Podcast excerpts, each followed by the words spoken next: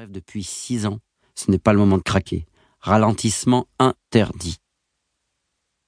Dans les derniers hectomètres de cette course, nous tournons le clip de Dionysos, Jack et la mécanique du cœur, qui accompagnera la sortie de mon film d'animation éponyme.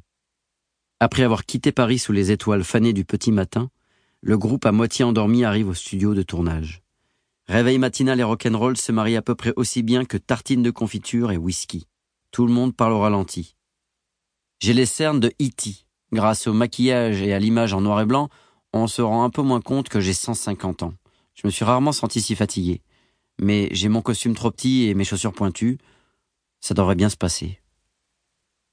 Les caméras et les lumières sont en place, le tournage démarre. Nous faisons semblant de jouer la chanson. Ça se contorsionne dans tous les sens, c'est éprouvant et joyeux comme sauter dans les vagues. Pourtant, à la fin des prises, j'ai l'impression que mon cœur va exploser. Sensation d'avoir une noisette à la place des poumons et de respirer dans une paille bouchée. Chaque saut me coûte une fortune de souffle. J'ai la tête qui tourne. Mes muscles se tétanisent. Mais il faut toujours une nouvelle prise. Je me suis défoncé sur les plans larges et on n'a pas encore commencé les gros plans. Je ne dis rien. J'essaie de reprendre ma respiration pendant les pauses. Le groupe est là, les gens de la maison de disques et l'équipe du film aussi. Impossible de reculer ou même ralentir. Je dois tout faire à fond. Inventer des histoires vraies me rend profondément heureux. Les vivre et les partager encore plus. J'essaie de me concentrer sur cette réalité. Trentième prise. Je serre les dents. Tente de m'économiser sur les mouvements les plus violents tout en gardant l'intensité. J'ai le mal de mer. Personne ne se rend compte de rien. Cela me rassure mais renforce ma sensation d'isolement. La journée se termine enfin. Tout le monde est content. Je croise mon reflet dans le miroir des toilettes. Je suis plus pâle que Dracula. Je ne dis rien à personne, mais le lendemain matin, je vais faire une prise de sang.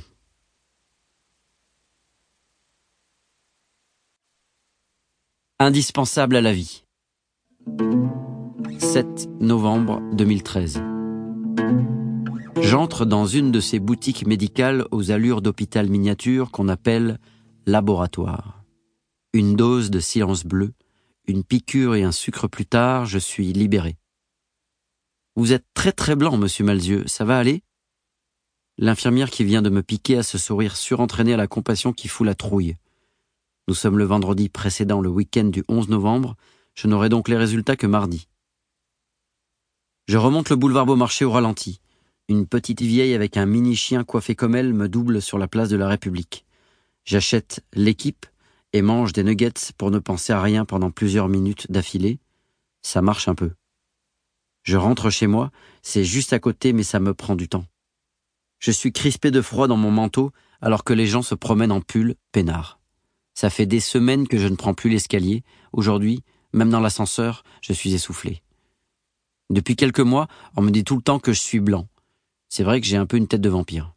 Pas la catastrophe non plus. Il m'est déjà arrivé d'être plus fatigué en tournée.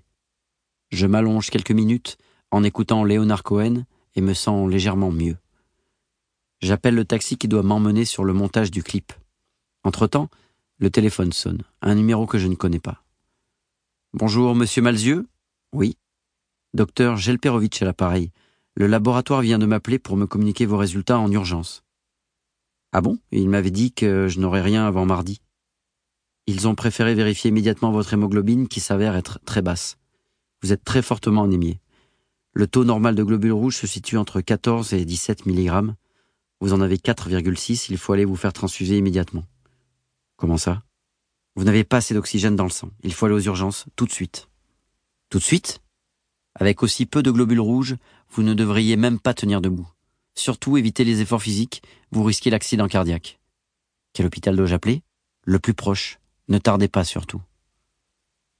Chaque phrase est une gifle. Je suis assommé. Je m'assois sur mon lit pour essayer de trier mes émotions, toutes mes pensées deviennent floues, les questions se catapultent, les réponses, pas trop.